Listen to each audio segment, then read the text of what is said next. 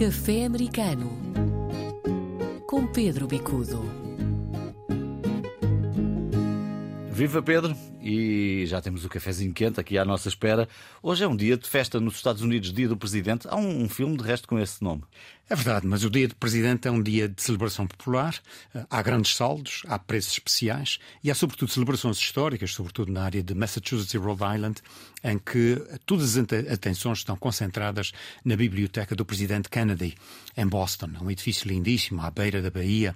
E eles têm não só uma reconstituição histórica de, de antigos presidentes a interagir, e fazem disso não só uma ocasião histórica, mas uma, uma ocasião de celebração pedagógica, com escolas, uhum. com participação popular, com famílias que vão visitar. Pronto, é um dia não só de feriado, mas é também um dia em que se celebra, digamos, essa herança histórica que, no caso da Nova Inglaterra, é muito forte. Já se sabe que Kansas ganhou a final da Super Bowl. Eh, enfim, as celebrações não foram as mais indicadas na cidade. É verdade, João. Mal. Há aqui um ambiente de festa, de grande festa, de muita gente na rua e de um momento para o outro começam aos tiros. Aqui não foi exatamente uma questão de atentado, eh, é sim uma disputa entre grupos rivais, mas a verdade é que há uma pessoa morta, uma senhora jovem com dois filhos, 21 feridos, metade deles crianças, e começa a haver uma síndrome quase, quer dizer, a epidemia de violência começa a transferir-se de tiroteio em massa para tiroteios em grandes concentrações. Já anteriormente, na semana passada, tinha havido tiroteio numa grande igreja em Houston, eh, no Texas, de um televangelista, o Joel Austin.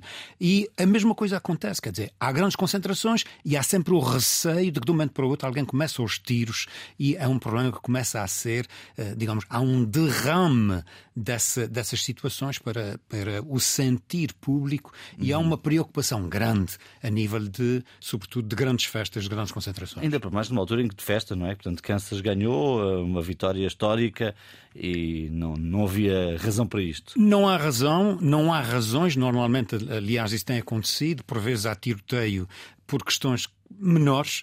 Mas o fato é esse. Há uma extrema facilidade em adquirir armas, há um, um, uma utilização de armas por tudo e por nada. As pessoas já começam a levar consigo armas eh, no dia a dia, no trabalho, para os concertos, para o futebol, e de um momento para o outro essas situações acontecem. Quer dizer, o haver armas em profusão, o haver muita facilidade, acaba por também facilitar esse tipo de situações. Uhum.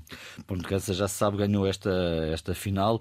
É de facto um momento único, a final do Super Bowl, Pedro é, é único seria quase que um, um final de campeonato e um final de taça juntos no mesmo dia. Uhum. E no caso dos Estados Unidos, enfim, há, um, há uma extrema ligação ao, ao futebol americano. Um, os portugueses dizem que é o futebol da bola bicuda. Uh, uhum. e, e, de facto, há aqui uma coisa que é muito interessante, que é o seguinte: é um jogo de estratégia, é um jogo violento, sem dúvida, mas é um jogo de extrema estratégia e de uma perícia técnica extraordinária. E, de facto, uh, chegar ao final e ser um vencedor é a confirmação de qualquer atleta e todas as pessoas, sobretudo os, os chamados quarterbacks, que são os, digamos, os construtores de jogadas, são autênticos deuses, ídolos extraordinários, tanto na América como no Canadá. RDP Internacional. Pedro, vamos agora ao Canadá. Uh, recorde de espectadores num jogo de hóquei feminino, uh, Toronto contra Quebec. Uh, num pavilhão, por acaso conheço esse pavilhão, lindíssimo, no hóquei do gelo. É, de facto, Toronto, eh, quando, quando há esse derby entre Toronto e Montreal, há sempre uma grande assistência. O que é novo aqui é que são, de facto, quase 20 mil pessoas a assistir a um jogo de hóquei no gelo feminino. É o recorde de, eh, portanto, de participação de espectadores num jogo. Eh, e isso traz por um lado, a grande importância que o hockey feminino começa a ter, o futebol feminino também tem, mas o hockey começa, a liga profissional de hockey, que engloba americanas e canadianas, está a, criar de facto um, um digamos, uma, um interesse enorme. Famílias, é sobretudo um desporto em que famílias jovens, uh, sobretudo a nível escolar, que participam e querem assistir, e claro, há aqui todo um fenómeno de, de ligação a cada uma destas equipas e é sensacional nós termos eh, digamos, um recorde no Canadá entre duas equipas canadianas e a bater os recordes de eh, participação de espectadores. São 19 mil pessoas. Uma curiosidade minha, o nosso interesse pelo hockey sobre sobre rodas também passou para, para o hockey no gelo nos Estados Unidos? Infelizmente não. São dois desportos completamente diferentes. Eh, as regras de jogo são diferentes, não apenas o modo, a locomoção, digamos assim, é diferente.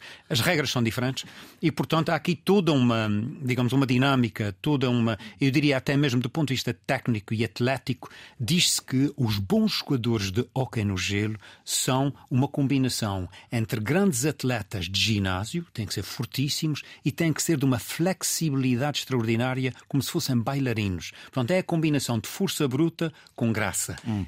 E é muito difícil. Muito bem. Vamos falar também de Toronto, Toronto onde a Câmara decidiu aumentar uh, os, os impostos e as taxas de uma forma significativa. João, é o maior aumento em 25 anos. É uma coisa completamente, enfim, uh, descabida, digamos assim. Bom, há razões. Uh, Toronto tinha uma dívida de 1.800 mil milhões de dólares.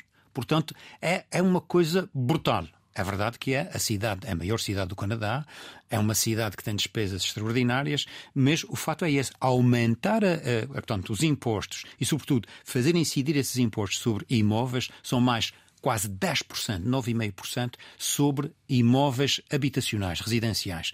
O que é que isso vai acontecer? Bom, se por um lado vai permitir uh, aumentos de segurança, porque, por exemplo, no caso do, do orçamento, eles aprovaram 20 milhões de dólares só para a polícia. Portanto, há uma preocupação enorme com segurança no centro de Toronto. Mas, ao mesmo tempo, aumentar os impostos sobre uma determinada área cria mecanismos de repulsão. Ora, Toronto já neste momento começa a ser esvaziado em favor de outras cidades limítrofes e receia-se que isso venha a acentuar essa tendência. Já temos falado nisso aqui no Café Americano. Bom, e vamos terminar com um conterrâneo teu, um músico famoso, Nuno Betancourt.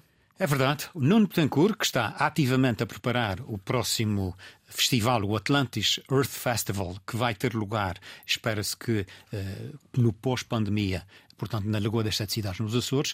Uh, o Nuno, que acontece ser o maior guitarrista do mundo, ele recebeu inclusivamente não só prémios americanos, mas também prémios uh, europeus, e é também interessante ver que uh, ele não só é grande a nível de atividades ligadas aos Açores, ligadas aos Açores-americanos, ligadas, portanto, ao mundo da música, mas ele é grande também na maneira como participa nas coisas. Eles, uma vez por ano, a família, são vários irmãos, uh, todos eles nascidos nos Açores, na Terceira e na Graciosa, a família Betancourt reúne-se em Hudson, Massachusetts, e fazem na, na, festa do Thanksgiving um grande concerto com participação popular e do maior nível técnico e artístico, e portanto uh, eles são pessoas muito ligadas à comunidade e de facto são grandes estrelas no mundo da música. It's